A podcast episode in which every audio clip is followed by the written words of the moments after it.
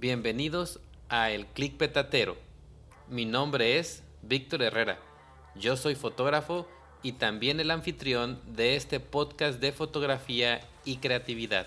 Aquí, cada semana, tendrás la oportunidad de conocer a fotógrafos de renombre y a otros que están empezando, pero que tienen mucho talento. Quiero que escuches sus historias, porque estoy seguro que te van a inspirar.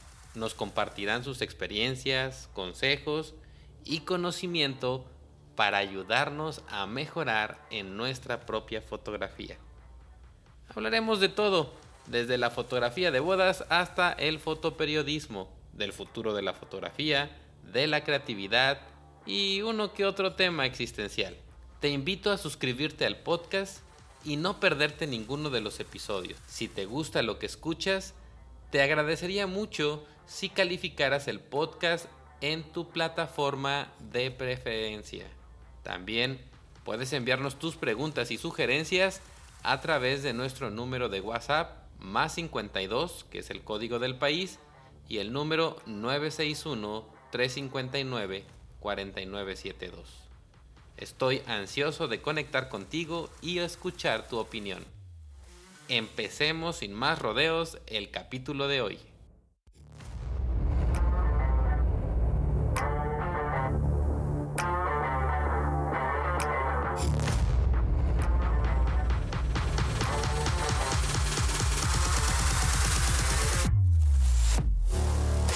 El clic petatero con Víctor Herrera.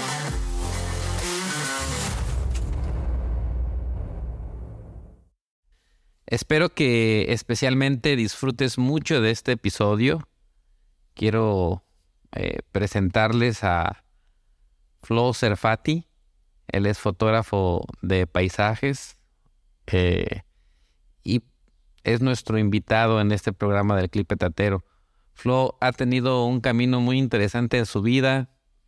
Primero tuvo ahí un contacto con la música, lo dejó, empezó a estudiar medicina, lo dejó y de ahí empezó eh, a hacer fotografía, aparte de que en un tiempo estuvo eh, haciendo algo de bienes raíces en ventas, pero por fin lo tenemos en la fotografía, yo creo que por muy largo tiempo.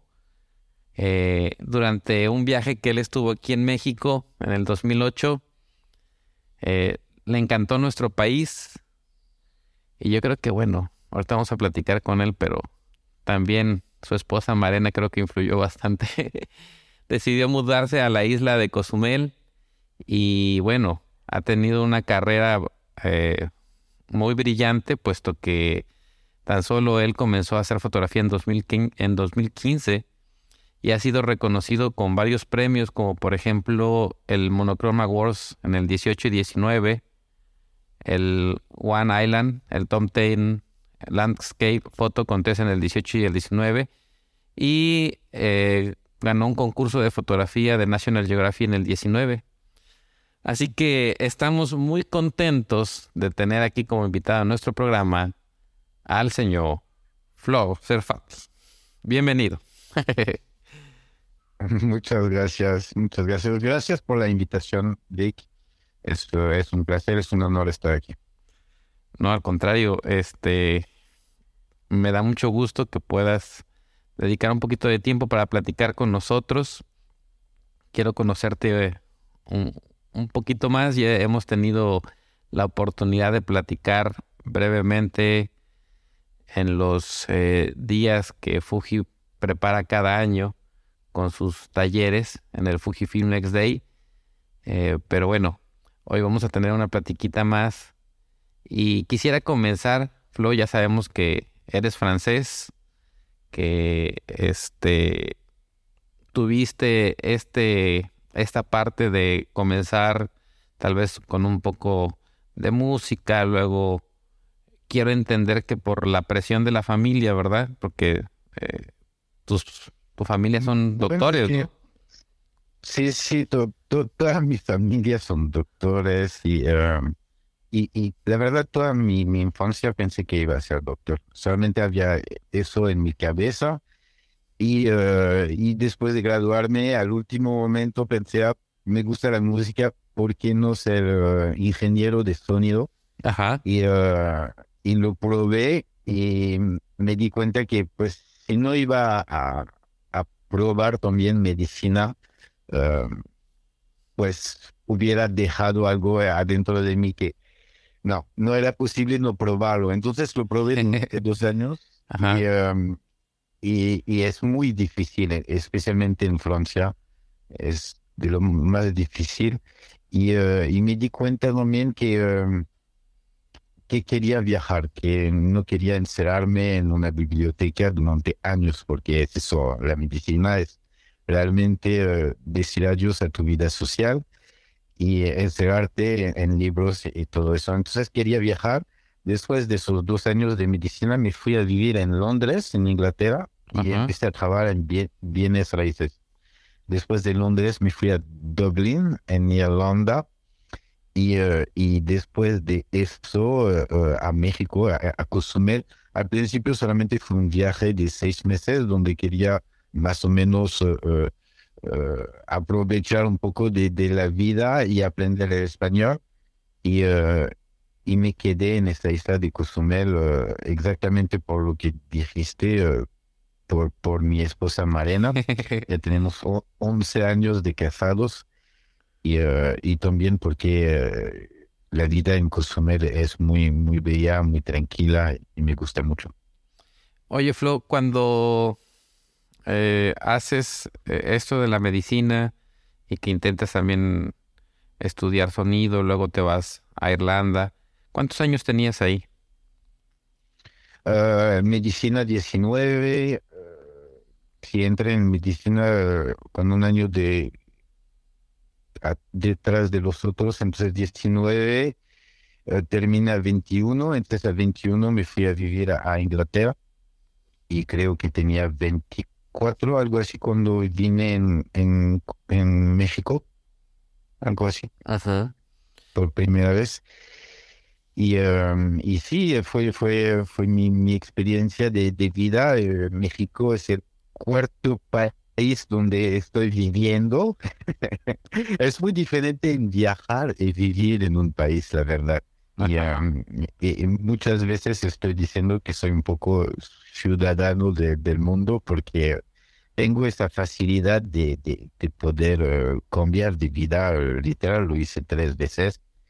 Y, um, y, sí, me, me, me, gusta también tener toda esta experiencia uh, que me dio esos, esos, esas partes de mi vida, porque ya ahorita puedo hablar tres idiomas. ok. Es, ¿Hablas español, inglés, francés? Uh -huh. Sí, sí. Uh, de hecho, cuando llegué a Inglaterra, mi inglés no era tan bueno y, uh, y ahorita lo hablo bastante bien. Y, y, lo mismo con, con mi español. Llegué en México, lo hablaba muy mal, muy mal el español. Y, um, y ahorita, pues, no estoy tan mal. No está perfecto, pero no estoy tan mal. No, es muy bueno. Pero entonces sí, en, en, en todo eso Uh, la fotografía nunca se me pasó en la mente, nunca, nunca, nunca. Y, uh, y tengo un, Marena, su, su, mi esposa, su, su mejor amiga, una de sus mejores amigas, Mónica, se casó con un fotógrafo que se llama Mike Rodríguez. Ajá. Y, uh, y, un día Marena me dijo, mira, Mike, le va muy bien con la fotografía, sé que a ti, bueno, estás haciendo bien raíces básicamente por ganar dinero, la verdad, no, no, no era una pasión. ¿Por qué no intentas hacer fotografía? Tal, tal, vez que te va a gustar. Y cuando me dice eso a Mariana, yo le digo, para nada. Yo fotografo jamás en la vida, jamás. y, dice, y me dice algo, me dice, pues es que me ayudaría bastante tomar fotos de mi trabajo como maquillista. Entonces, bueno, ok, lo voy a aprender por ayudarte a tomar fotos de, de tu trabajo. Y entonces empecé así a, a, en el retrato, fotografía de boda, a estudiarlo, a estudiarlo mucho porque tenía 32 años y cambiar de carrera así, uh, pues necesitaba ganar dinero lo, más rápido posible. Entonces, entre mi primera foto, literal, donde levanté una, un celular a decir, ok, ¿cómo se toma una foto? Y ganar eh, mi vida eh, con la fotografía y haciendo dinero, hubo seis meses solamente. Entonces, durante esos seis meses, yo me la pasé estudiando, literal, diez horas al día mínimo.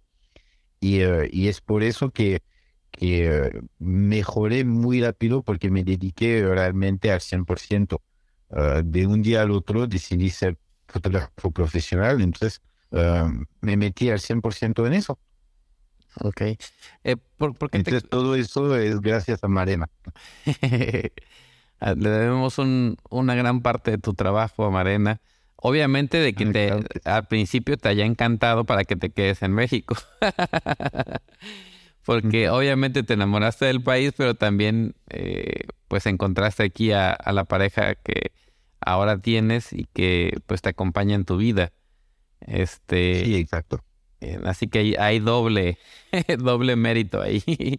Pero este, en, en ese principio pero ¿por qué mm, te costó un poco decidir qué hacer con tu vida al principio? ¿Te sentías presionado por la familia, por, el peso de saber que la mayoría era doctores? Este, ¿Qué era lo que te gustaba de la música que te llevó a, ese camino? No, de hecho, eh, pienso que hubiera sido un, muy buen doctor. Y eh, pero es eh, mi problema, y se, refleja también en mi fotografía, es que me, cuesta mucho tomar una decisión tan grande que me va a encerrar en una sola cosa.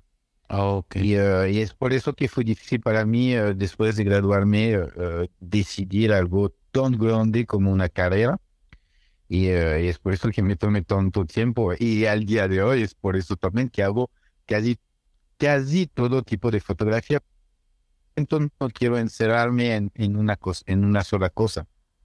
Entonces estoy haciendo paisaje, obviamente, pero retrato, fotografía de boda, uh, uh, cualquier cosa que pasa enfrente de mi puerta lo, lo, lo hago y, y, con mucha pasión. Además, es que fotografía documental, fotografía de calle, me encanta todo eso sé que necesito un poco enfocarme más y más en, las especialidades, pero sí es algo que me estoy dando cuenta desde hace poco que es por eso, es que tengo miedo de tomar una decisión tan grande, encerrarme en una sola cosa como, como una, una carrera. Entonces sí, fue, fue difícil.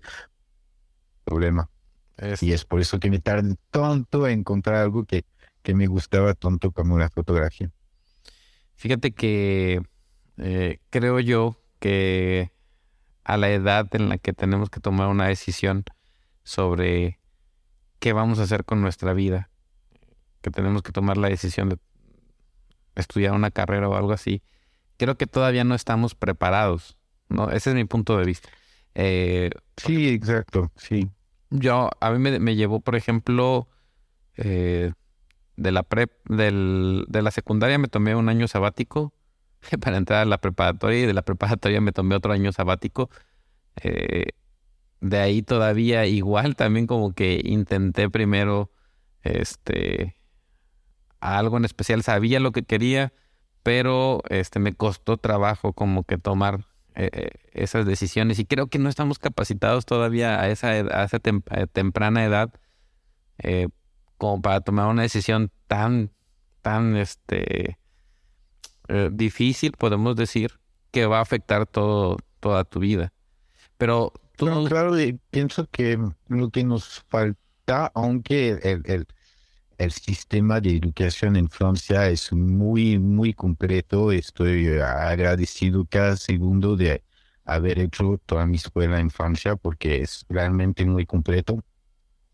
Creo que eh, nos deberían de dar eh, un poco más de experiencia a trabajar en, en, empresas y cosas así para realmente ver lo que, lo que nos gusta hacer porque aprender la vida en libros y todo eso, pues sabemos que y lo mismo en, medicina, de hecho, hay gente que son muy buenos en libros y al momento de, pues, de ver sangre, pues deciden ya no puedo ser doctor.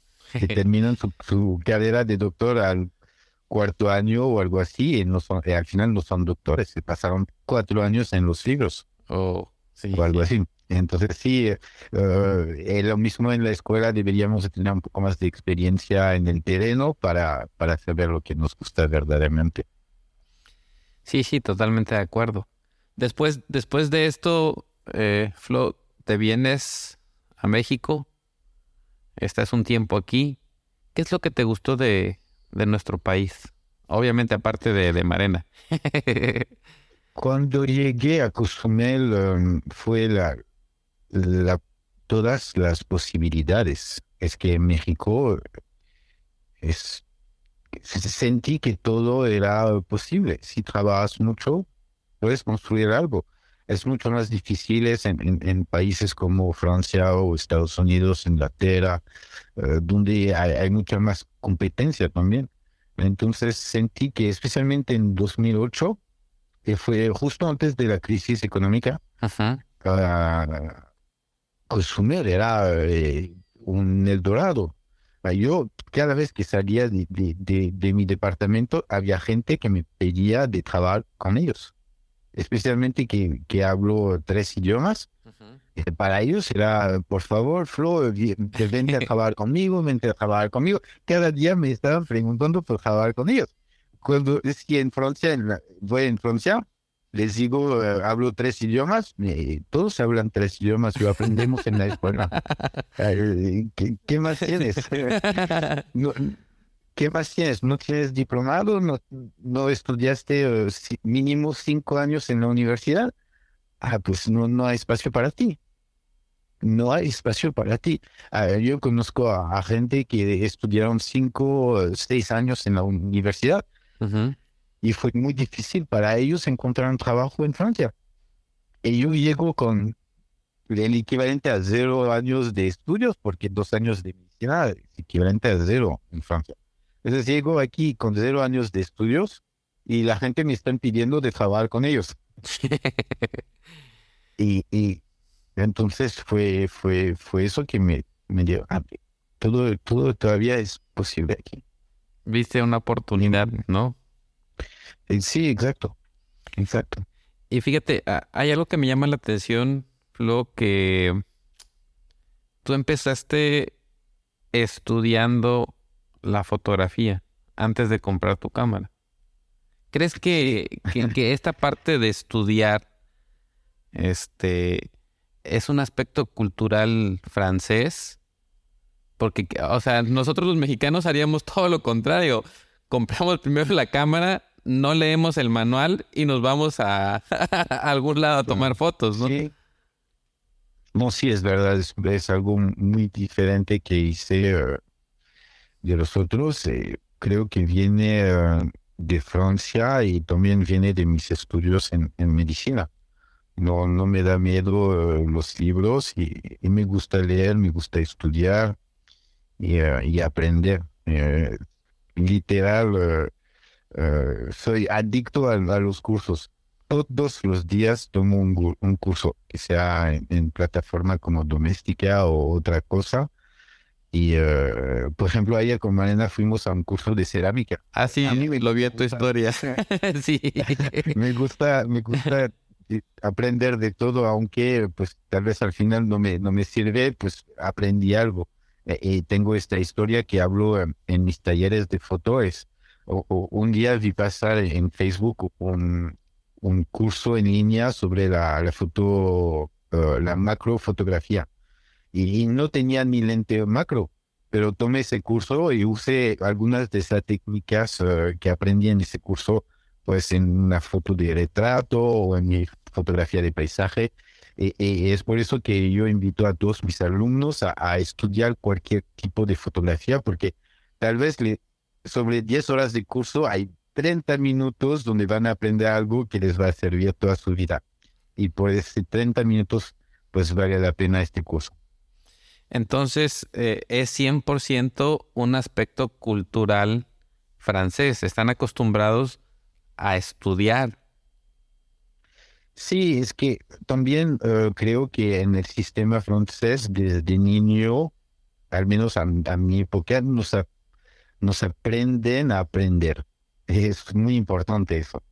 A ser autodidactas eh, y entonces que ustedes mismos empiecen a generar conocimiento. Sí, por ejemplo, eh, nosotros, primero nuestra escuela es de mínimo de 9 a 5, aunque para los niños, los pequeños, de 9 a 5, porque los papás están trabajando, entonces no podemos salir a la una. Entonces, de 9 a 5 tenemos escuela. Después de las 5 nos dan tareas. Entonces, mínimo tenemos como una hora de tarea a, la, a nuestra casa. Y después de 12, 13 años tenemos a veces dos horas de tarea.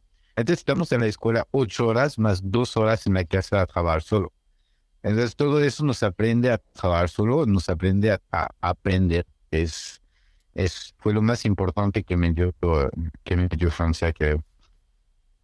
Sí, definitivamente que, que eso es algo que te beneficia y que yo lo he visto en, en tu fotografía, porque pues prácticamente te has aventado que cinco años estudiando ¿Y sigues aprendiendo todavía? Ah, sí, o sea, ya llevas una licenciatura, una maestría y vas por tu doctorado en fotografía. Lo, más chistoso es que ahorita los cursos que tengo, en, por ejemplo, en doméstica o algo así, pues vamos a decir que el 98% de lo que me van a decir ya lo sé. Entonces estoy viendo todos mis cursos a velocidad acelerada por dos veces. Entonces, a veces pasa Marena, escucha el curso súper rápido y me dice, ¿qué estás haciendo? Es que así no voy a perder demasiado tiempo porque que me van a decir en la mayoría del caso. qué, qué interesante, fíjate. Este, sí, definitivamente que, que nosotros como latinos nos cuesta mucho trabajo eh, leer, ¿no? Es algo que incluso hay familias que de plano no tienen para nada una cultura de, leer, aunque sea el cuento del principito, no, no, no hay nada, pues. Y, cuesta mucho trabajo después que esa persona que no fue formada con un hábito de, de lectura, de aprendizaje, de conocimiento, de saber que pues como muy bien dices, tal vez en los cursos o en los libros vamos a encontrar un mundo totalmente diferente y vamos a aprender y a reaprender, ¿no? Y a desaprender algunas cosas que, que tal vez traíamos ahí y que las convertimos en nuevos conocimientos. Claro. Y hay algo también que, que hablo en mis talleres, es muy importante, creo que la noción de talento eh, ha matado millones de artistas. ¿Por qué? Porque hay muchos que piensan que no tienen el talento para, por ejemplo, la fotografía y que no lo va a intentar al 100%.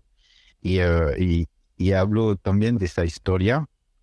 Uh, uno de los primeros uh, talleres que tomé fue en, en, Playa del Carmen y fue sobre la fotografía de boda y, y, y, conocí a un fotógrafo que se llama Cristian Macías. Y fue hace tal vez cinco años o algo así, o seis años. Y, literal, nuestra fotografía eh, no era nada buena y, me acuerdo de, uh, a, ver cómo está tu fotografía y ver su fotografía de Cristian y, era realmente eh, X, nada excepcional. Y yo le mostré, le muestro mi, fotografía y también mi fotografía era X, sin sabor. Y, y pensé en ese momento, va a ser muy difícil, la verdad, para nosotros. No sé si lo vamos a lograr.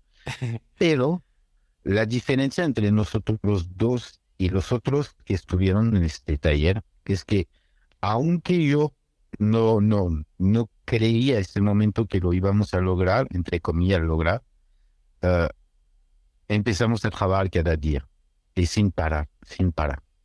Es eso el secreto, es aunque no, no, no ves los frutos el primer día, pues sigues trabajando tus horas y vas a ver que dos años después, tres años después, te va a pasar algo increíble y todo este trabajo que pusiste durante este, esos años, pues se te va a regresar.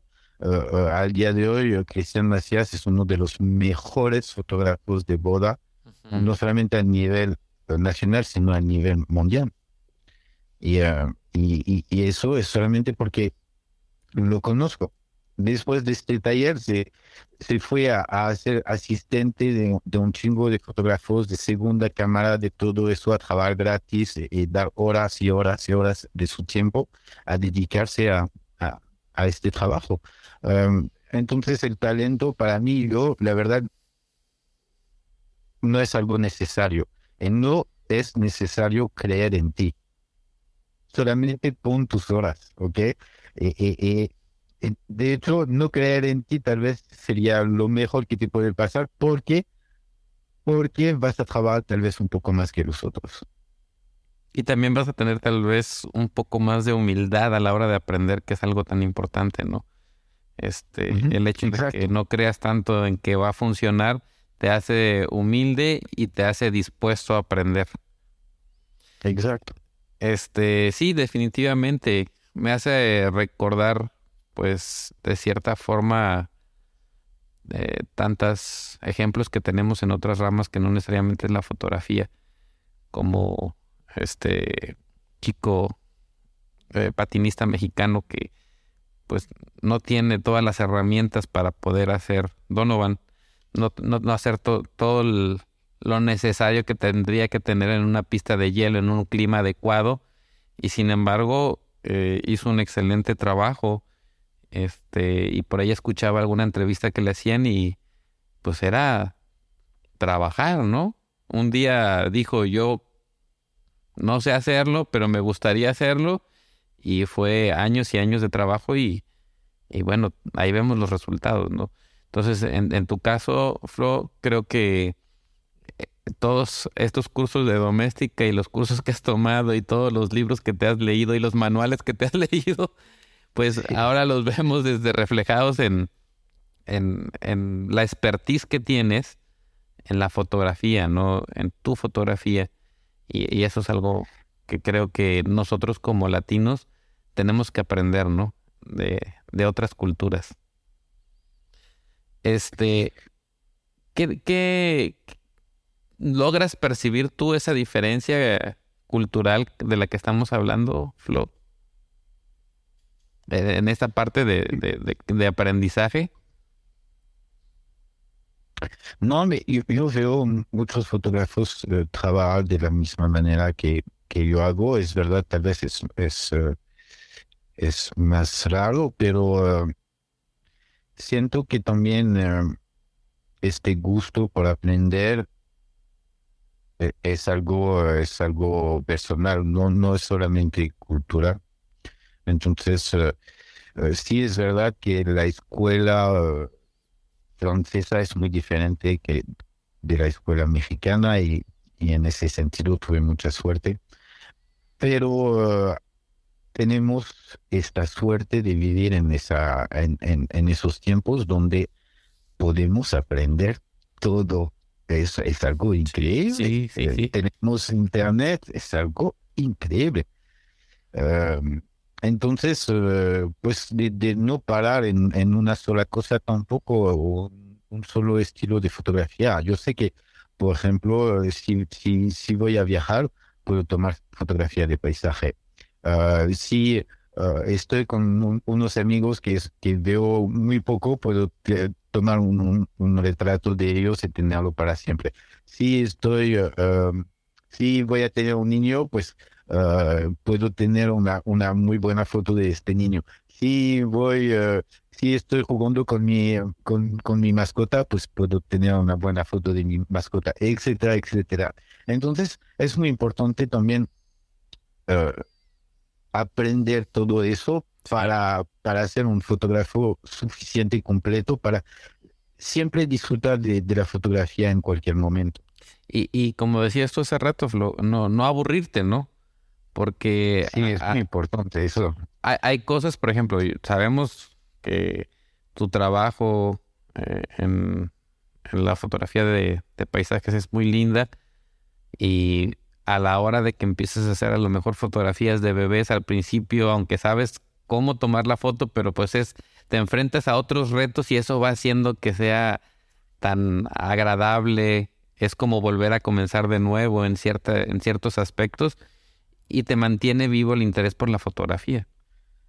Exacto, y, y, tengo muchas, muchos alumnos que me dicen, ah, el retrato yo no puedo, odio eso. Y, les digo, ah, si odias eso, deberías de hacer solamente tres meses. Hay dos cosas que va a pasar. O va a empezar a, te va a empezar a gustar y vas a ser mejor, o cuando vas a regresar al paisaje lo vas a disfrutar mil veces más. claro, sí. vas a ganar. exacto, exacto, sí ahora, eh, adentrándonos un poquito en tu fotografía de paisajes, em, no sé si viste por ahí esta película documental que se llama Mi amigo el pulpo, de la historia de, de, este buzo, ¿no? Que hace una amistad eh, con el pulpo. Yo tengo, eh, tomando como, como base eso, si alguien no la ha visto, la puede encontrar en, en la plataforma de Netflix y está muy, muy buena. Eh, cuando empieza uno a tener mucho contacto con la naturaleza, empiezas a leer la naturaleza. Este, ciencias, eh, cuando doy clases de ciencias de la comunicación y eh, pensamos que simplemente leemos letras o palabras o libros, y la verdad es que estamos leyendo todo el tiempo. Leemos personas, leemos gestos, leemos eh, colores, leemos eh, olores, sensaciones, sentimientos. Pero cuando estás frente a la naturaleza, sucede que empiezas también a leer su propio lenguaje. Entonces, para, para esto yo tengo una pregunta. Primero, cuando vas tú a tomar fotos de paisaje, especialmente de paisaje, ¿vas solo o, o alguien te acompaña? Sí, mis mejores fotos eh, fueron tomadas cuando estoy solo, porque me puedo enfocar mucho más en lo que hago. Eh, y, eh, y sí, hacer esa unión con, con la naturaleza es muy importante. También hay que saber que una foto de, de paisaje es, yo lo percibo como un regalo un regalo del universo, de Dios, de, lo, que, lo, que, lo que quieren. Pero yo cuando, cuando tomo una muy buena foto, la percibo como un regalo, recibí algo.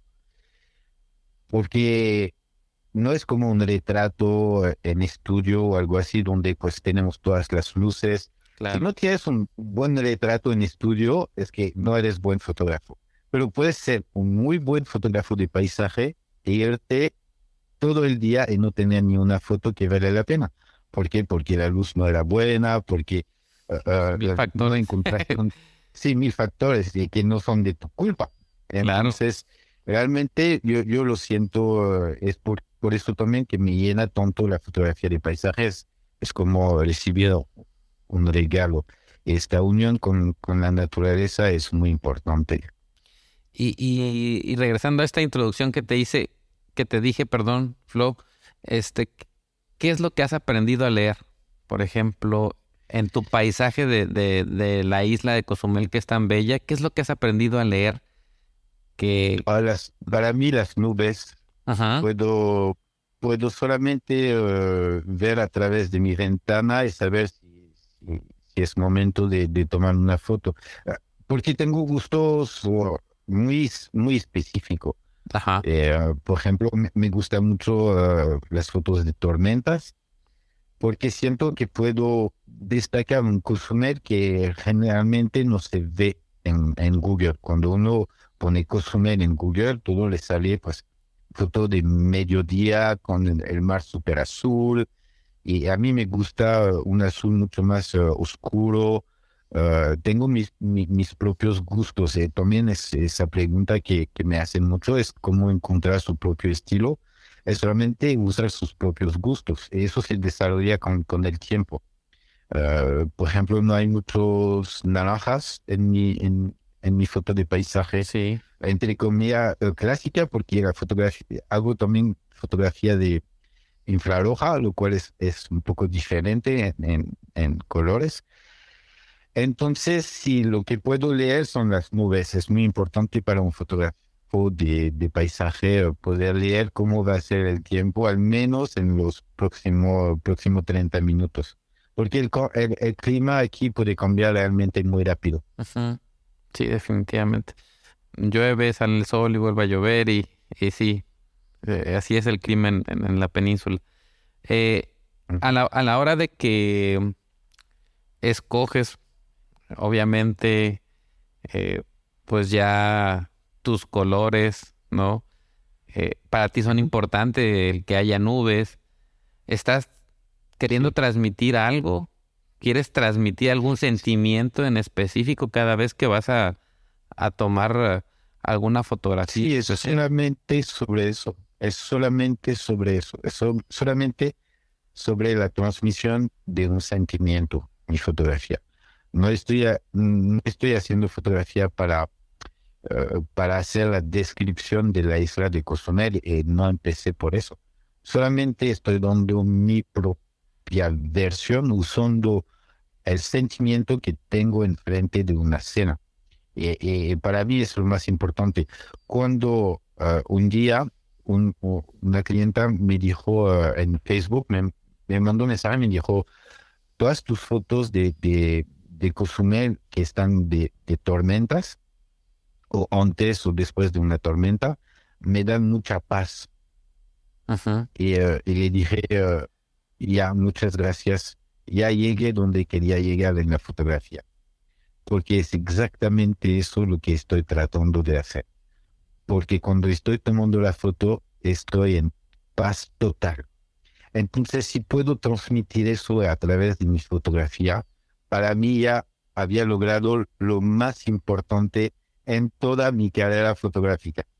Ya lo logré. Alguien que me dice, que, que, que sintió exactamente como me sentía enfrente de una escena.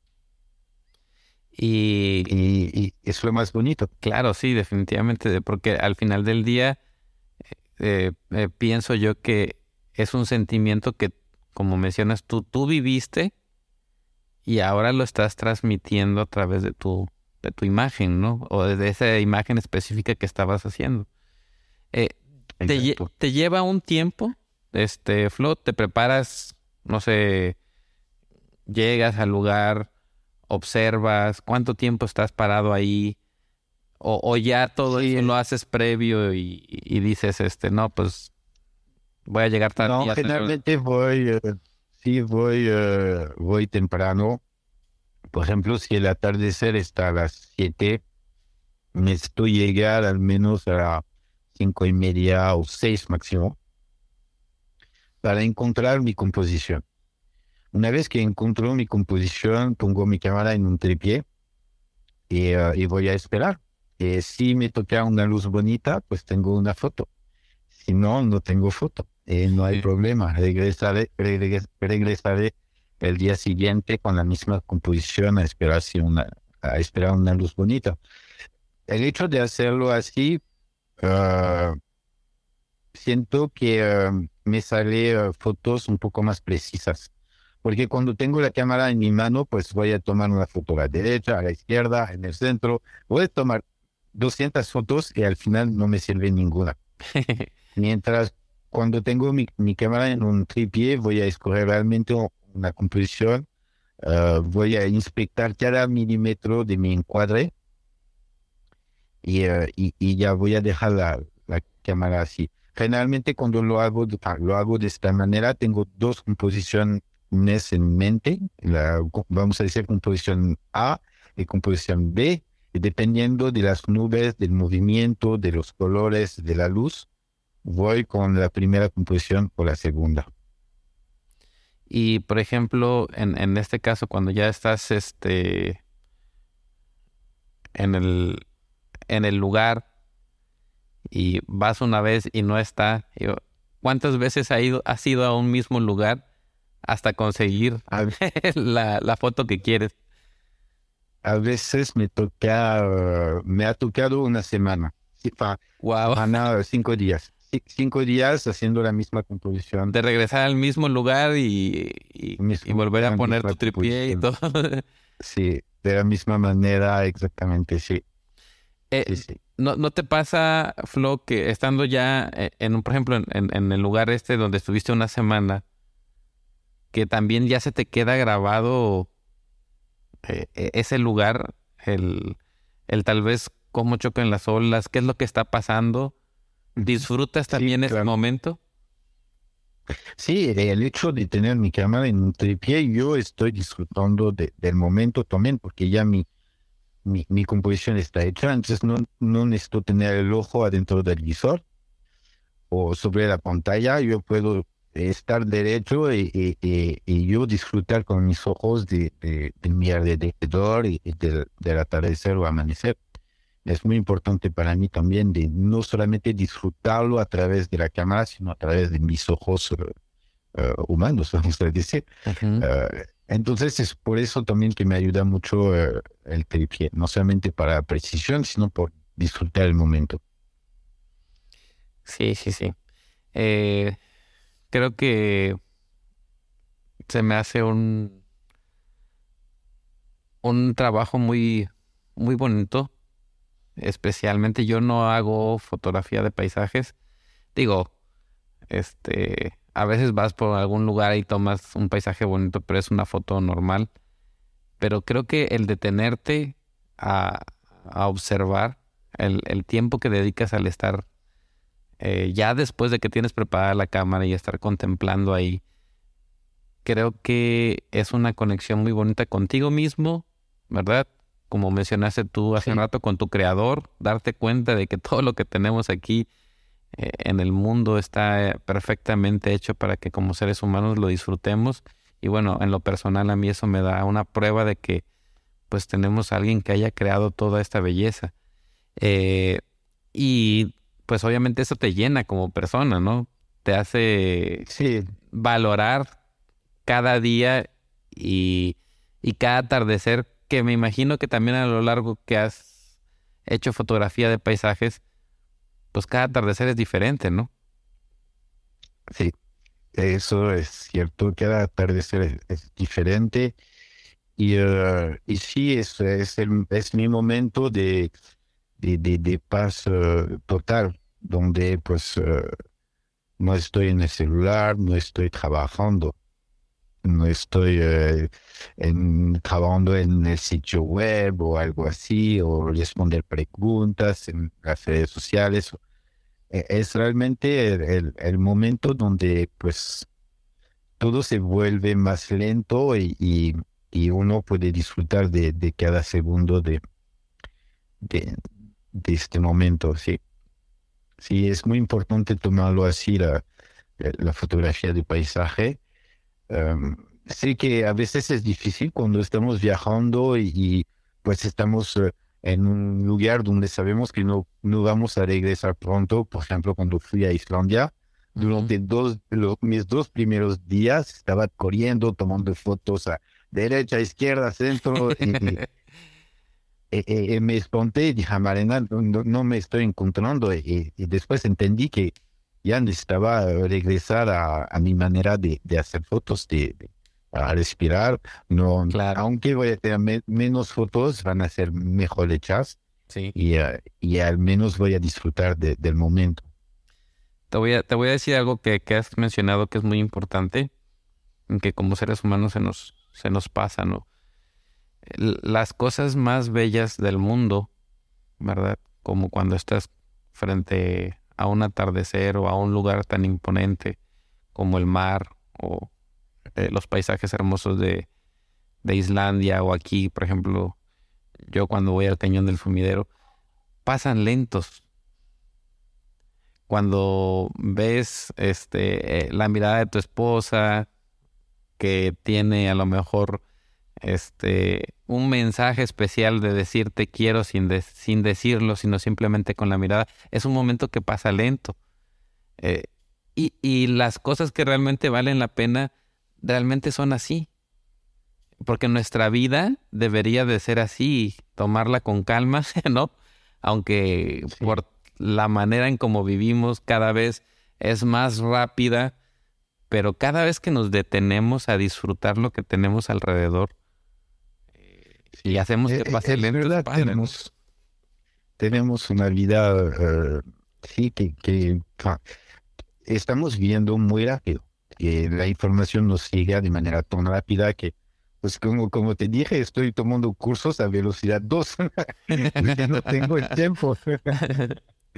Entonces, de tener al menos un momento durante el día donde pues todo se vuelve, regresamos a la velocidad normal de una vida normal, es muy bonito y, sé que a veces es difícil tomarse este tiempo, puede ser una hora. Hay muchos que hacen meditación o algo así. Pues es, mi manera de, meditar, es la fotografía de paisaje. Um, en la fotografía que haces, ¿qué importancia tiene para ti eh, el marketing y la promoción de tu trabajo? El, el, el mar el marketing o la publicidad. El marketing. Ajá.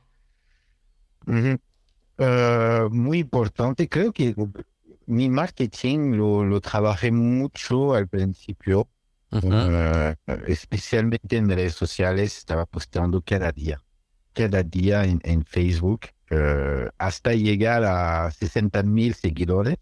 Sí. Eh, y, después Facebook empezó a bajar, a bajar y, tuve menos visitas. Entonces, eh, eh, creo que al día de hoy es muy importante trabajar sobre un sitio web y su presencia en Google. Es lo más importante. Olvídense de Instagram, de Facebook, de, porque son, son, son fases. A momento Facebook era lo máximo, después Instagram era lo máximo, ahorita no está funcionando como antes. Ahorita estamos todos tratando en TikTok o algo así. Pero hay una cosa que no se mueve, es Google. Google siempre estará aquí, y siempre estará número uno de, de las búsquedas. Entonces, eh, el marketing debe de ser número uno en Google y su sitio web.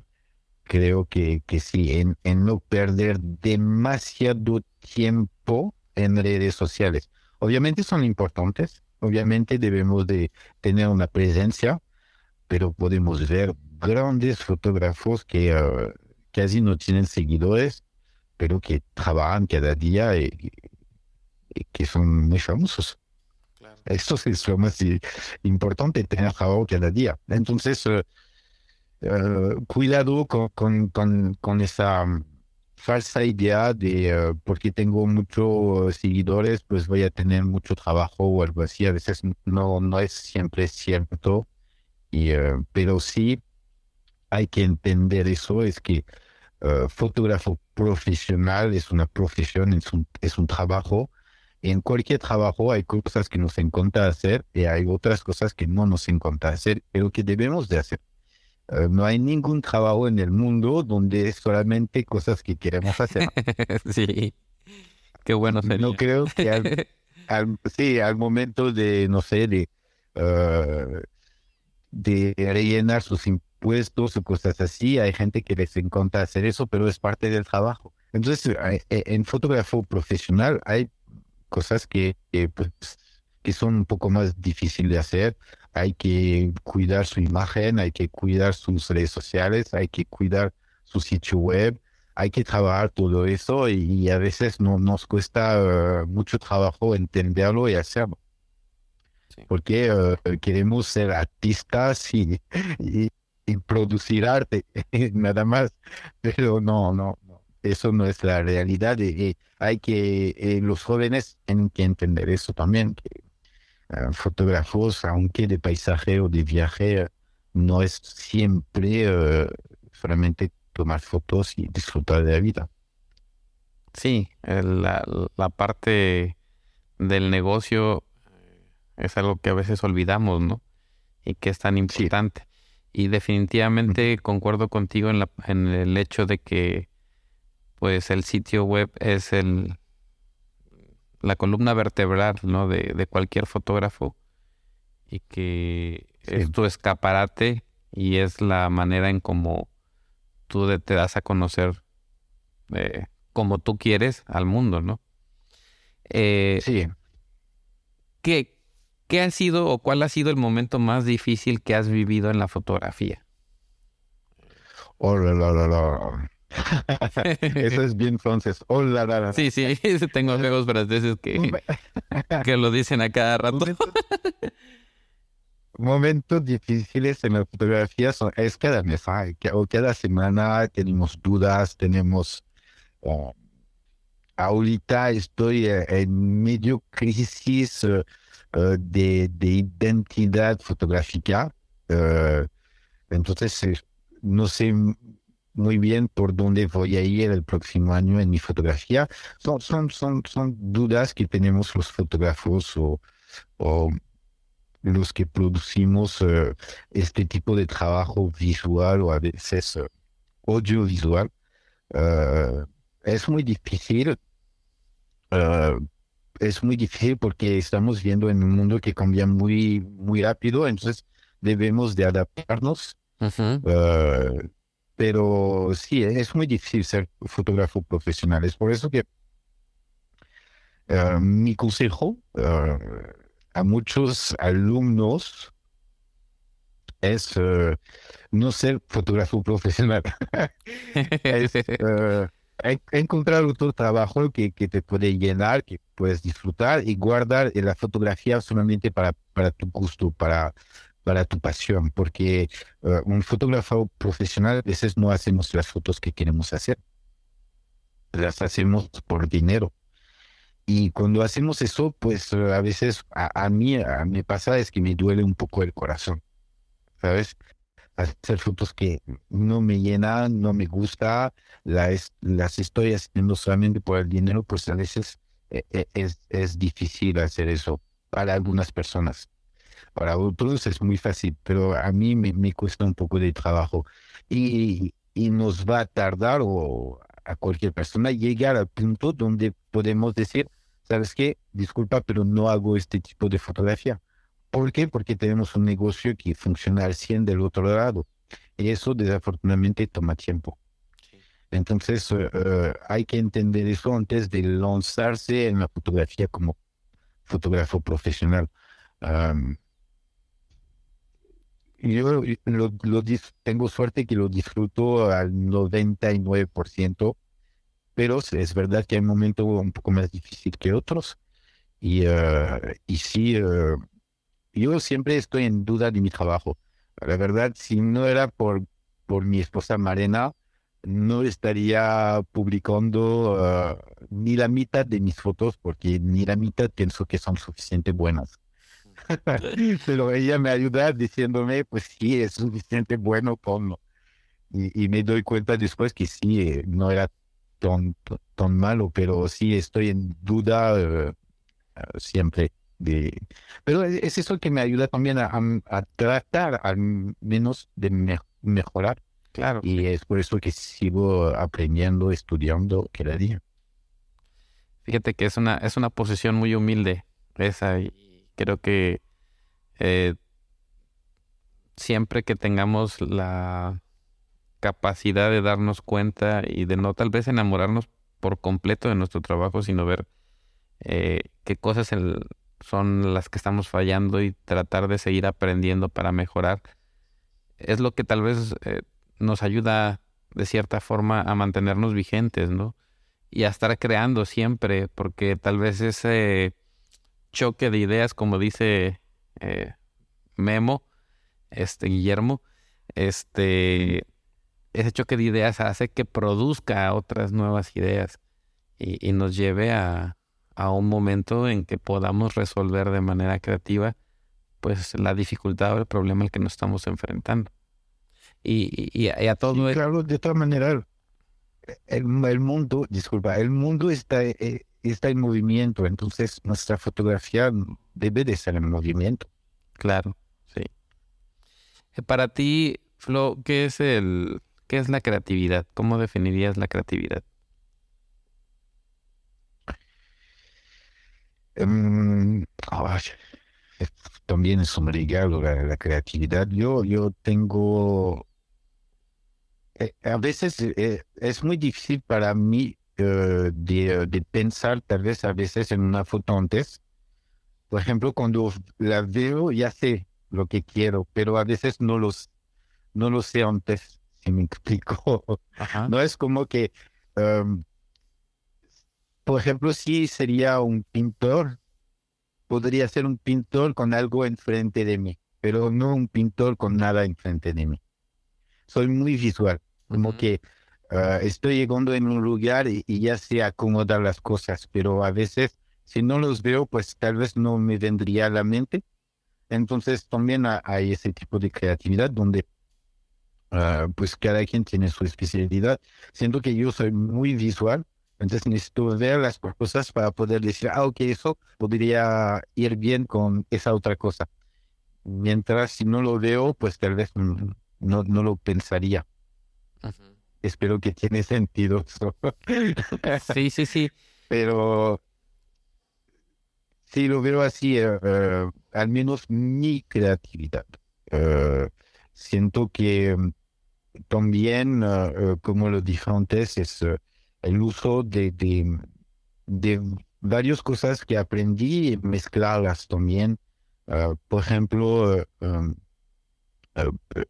si me va a gustar la técnica de un cierto fotógrafo y, y la estética de otro, puedo tal vez mezclar esas dos y, crear algo eh, no nuevo, pero tal vez un poco más a mi estilo. Y eso, eh, eh, otra vez, es solamente el uso de, mis gustos que podría crear algo un poco más personalizado. Sí. El otro día platicábamos acerca de que mm, la creatividad pues no te va a llegar en la maca, ¿no? Pensando en nada. Definitivamente pues eh, es un proceso y yo lo relaciono también un poquito más con la resolución de problemas, como tú dices, el tener algo enfrente que te motive a, empezar a combinar diferentes ideas y, tratar de resolver alguna situación para que te lleve a, un producto final, ¿no? Este... Sí, es exactamente eso, es que hay que ponernos en situación. Hay que eh, no sé qué voy a hacer como foto, pero voy al lugar. Eh, se me va a ocurrir algo en el camino o llegando o después, pero no es esperar adentro de mi cuarto a que me llegue la idea de una foto. No, voy afuera y la voy a encontrar esa idea. Entonces, sí, otra vez estar en movimiento, en moverse, eh, es muy importante porque pues sí tenemos, tenemos momentos donde pues pensamos que pues no nos sale nada bueno y no nos viene la inspiración. Entonces nos da menos ganas de, hacer algo y, es donde pues nos llega aún menos la, la creatividad. Entonces sí, seguir moviendo y, seguir saliendo. Ahorita estoy en un momento donde pues sí estoy en esa, entre, entre comillas, crisis de identidad fotográfica. ¿Y qué es lo que hago? Pues estoy saliendo cada día a tomar fotos. Claro. Entonces, lo, lo, lo, lo, peor estás en la situación, pues más trabajo deberías de dar para salirte de, de, este, de este momento. Sí, definitivamente. Estás, estás, estás volviéndote en un productor audiovisual. Eh, que tal vez platicábamos con, con Sando, de que tal vez eh, fotógrafos, este, es una, una palabra un poco a lo mejor más anticuada, y que tal vez ahora una palabra moderna que podríamos sustituir sería productor audiovisual. Y productor requiere el esfuerzo de ir y hacer que las cosas sucedan. En una plática que tuvimos con Ovidio, un fotógrafo colombiano, excelente fotoperiodista, este, uno de sus primeras ventas de sus fotografías, pues se llevó a cabo gracias a que se movió hizo el esfuerzo de ir a donde estaban sucediendo las cosas y pudo captar las imágenes, ¿no? El tener siempre esa iniciativa nos va a ayudar a ser creativos porque en el momento en que lleguemos y empecemos a poner a trabajar nuestra mente, pues vamos a empezar a producir eh, cosas interesantes. Todas mis mejores fotos fueron tomadas en un momento donde o no quería levantarme de la cama, o no quería ir, o estaba por un atardecer, no había nada bueno, estaba a punto de irme y, en mi mente me dijo, ¿sabes qué? Quédate 10 minutos más. Dale, 10 minutos más. Y eh, y cambió el cielo y, tuve una de mis mejores fotos. entonces sí, hay que, hay que o hacer el primer paso o tener un poquito más de paciencia y, algo va a suceder.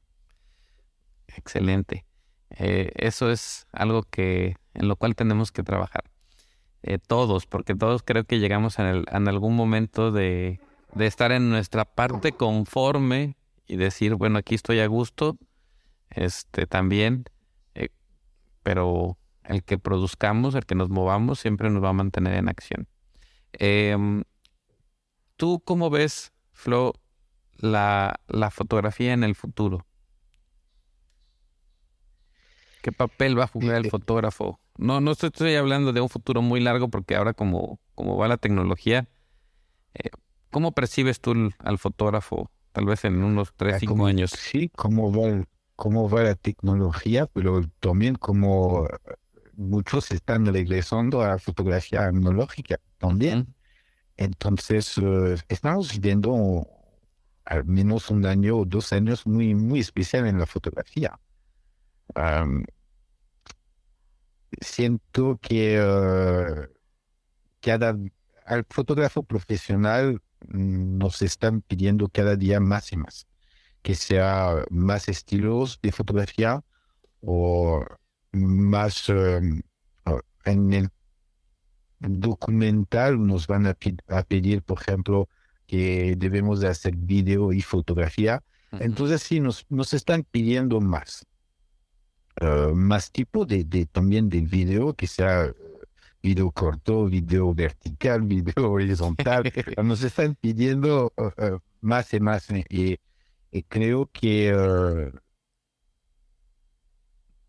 creo que en lugar de, de hacerlo todo, deberíamos de construir equipos.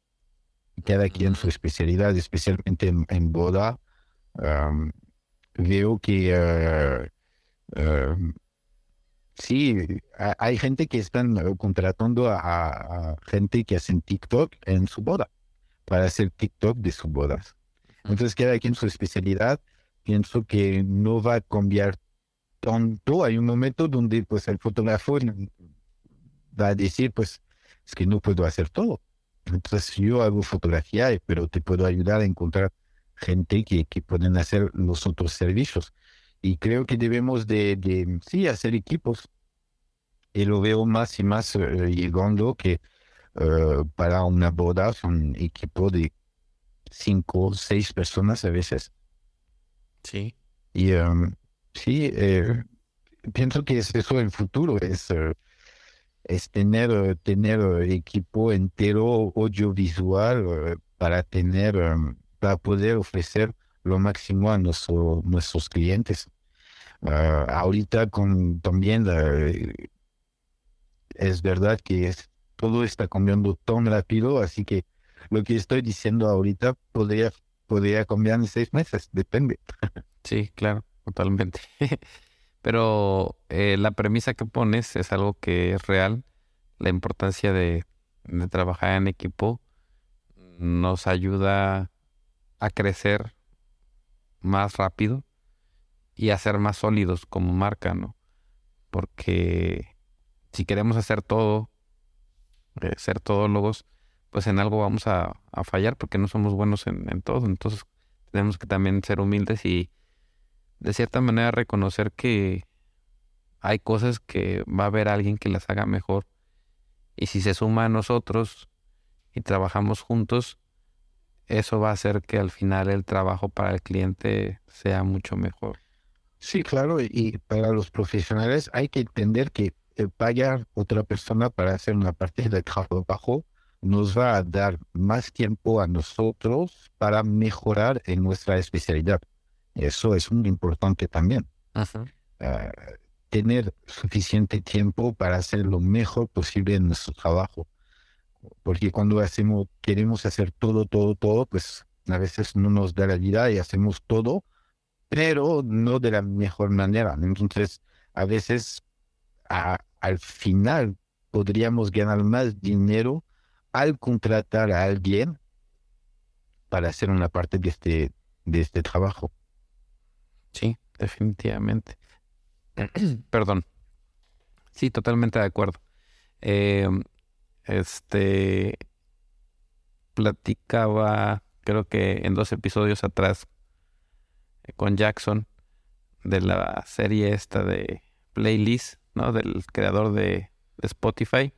Y cuán importante es de que pues él se rodea de, de la gente adecuada y que lo hizo a que su empresa pues eh, tuviera éxito. Entonces, si aplicamos el mismo principio, pues siempre podemos rodearnos de la gente adecuada, ¿no? Si no somos buenos vendiendo, pues escoger a la persona que, que te venda bien, ¿verdad? Que se encargue de, tal vez de, de las ventas, del marketing. Si no eres bueno editando, pues entonces contrata o subcontrata a alguna empresa y eso va a ayudarte a crecer y hacer que tu negocio prospere de mejor manera.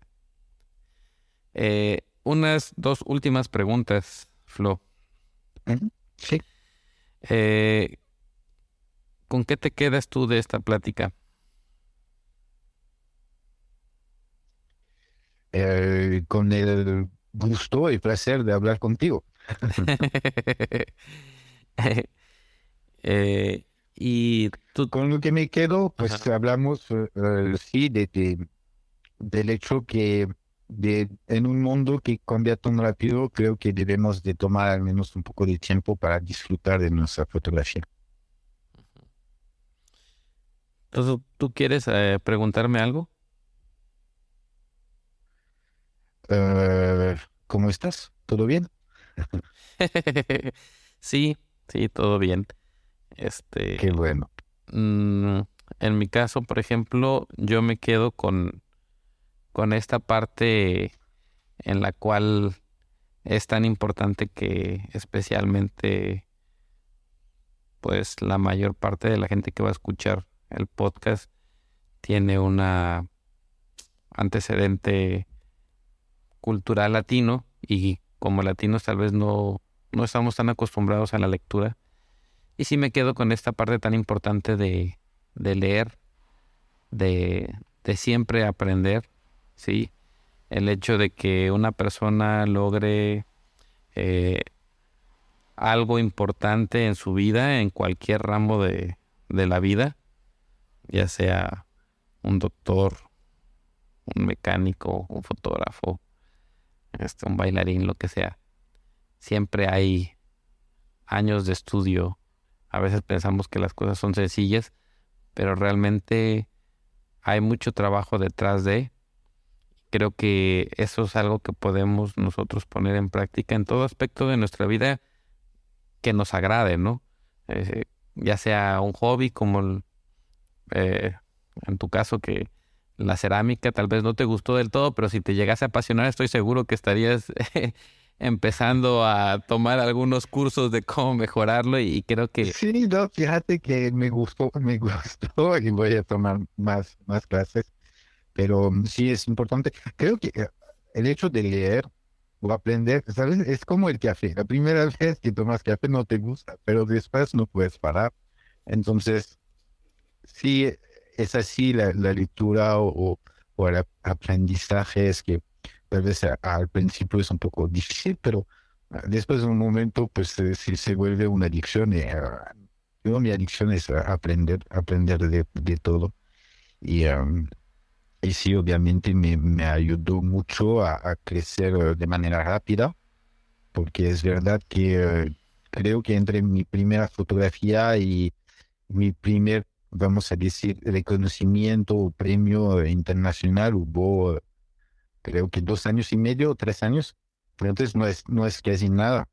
Y, eh, y, y, eso me, me ayudó también a, a, tener eh, eh, un pequeño éxito, al menos en, a nivel nacional y poder vender un poco más y tener clientes. Entonces sí, hacer tiempo, dedicarse tiempo a la fotografía.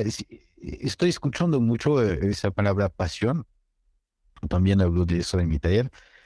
pasión viene también de esa palabra pasión, pasión del latín, de sufrimiento y paciencia. Y creo que lo, queremos todo muy rápido, pero si alguien me dice, la fotografía es mi pasión, ok, dedicaste realmente tiempo, lo sufriste. Yo a veces tengo una, o puedo tener una, una foto en la cabeza y si no, si no la saco estoy sufriendo, no puedo dormir, no. es eso la pasión. Sí, sí definitivamente. realmente tiempo y, entre comillas, sufrimiento por la, por la foto de paisaje. A veces me, me ha levantado y, afuera son uh, menos 5 o 5 grados, hay frío, me quiero quedar en la cama, pero voy a tomar esa foto. Entonces, sí, si la fotografía es realmente tu pasión, pues hay que, hay, hay que darle suficiente uh, tiempo y, dedicación si, si es realmente una pasión. Definitivamente, este, creo que ese es el, el punto de, de que tenemos que sufrirlo, creo muy bien lo definiste, este, y seguramente veremos los resultados eh, con el paso del tiempo y para eso vamos a requerir paciencia. Eh, te agradezco bastante, Flo, por tu tiempo. Este, quisiera que por favor nos puedas dar este tu sitio web, tus redes sociales para que los que estén escuchando este podcast puedan conocer tu trabajo, eh, puedan seguirte. Así que te escuchamos. Sí, claro, me pueden encontrar como Serfati Foto, foto con PH, ah, en cualquier red, red social ah, y, ah, y mi, mi, sitio web es serfatifoto.com. Pues eh, les invitamos a que se den un clavado ahí al sitio web de Flow. Eh, van a descubrir algunas fotografías que personalmente yo me he dedicado eh, unos dos, eh, unos un par de minutos ahí a, quedarme contemplando. y a veces me, me, regresan, fíjate que es curioso, pero cuando veo tus fotos, me, me regresan a cuando era niño, porque mi papá nos llevaba eh, eh, a Cozumel mucho y como que empiezo a revivir esas, esos recuerdos, ¿no? Este, del, de cómo se me de mi niñez. Entonces a veces me quedo ahí, en algunas ocasiones cuando he visto alguna de tus fotos me he quedado ahí un par de minutos como que ido en el, en el trance en que contemplo la fotografía y me hace recordar algunas cosas de mi niñez. Muchas gracias, Flo. Pues qué bueno, qué bueno. no, muchísimas gracias a ti, Vic. Muchas gracias. Eh, muchas gracias por tu tiempo y por, por toda tu creatividad y tu esfuerzo por, por compartir eh, esta isla tan hermosa que tenemos en, en, la, en el Caribe mexicano y transportarnos a esos lugares tan hermosos. Eh, a todos los que nos están escuchando, que van a escuchar este podcast, les agradecemos también de su tiempo. Y si ustedes escucharon algo que les agradó, les invitamos a que puedan compartir eh, este podcast y al amigo que más quieras o al enemigo que más quieras. Este podcast es patrocinado por Fujifilm de México y fujiclick.com. Con Fujiclick, captura el mundo como nunca antes.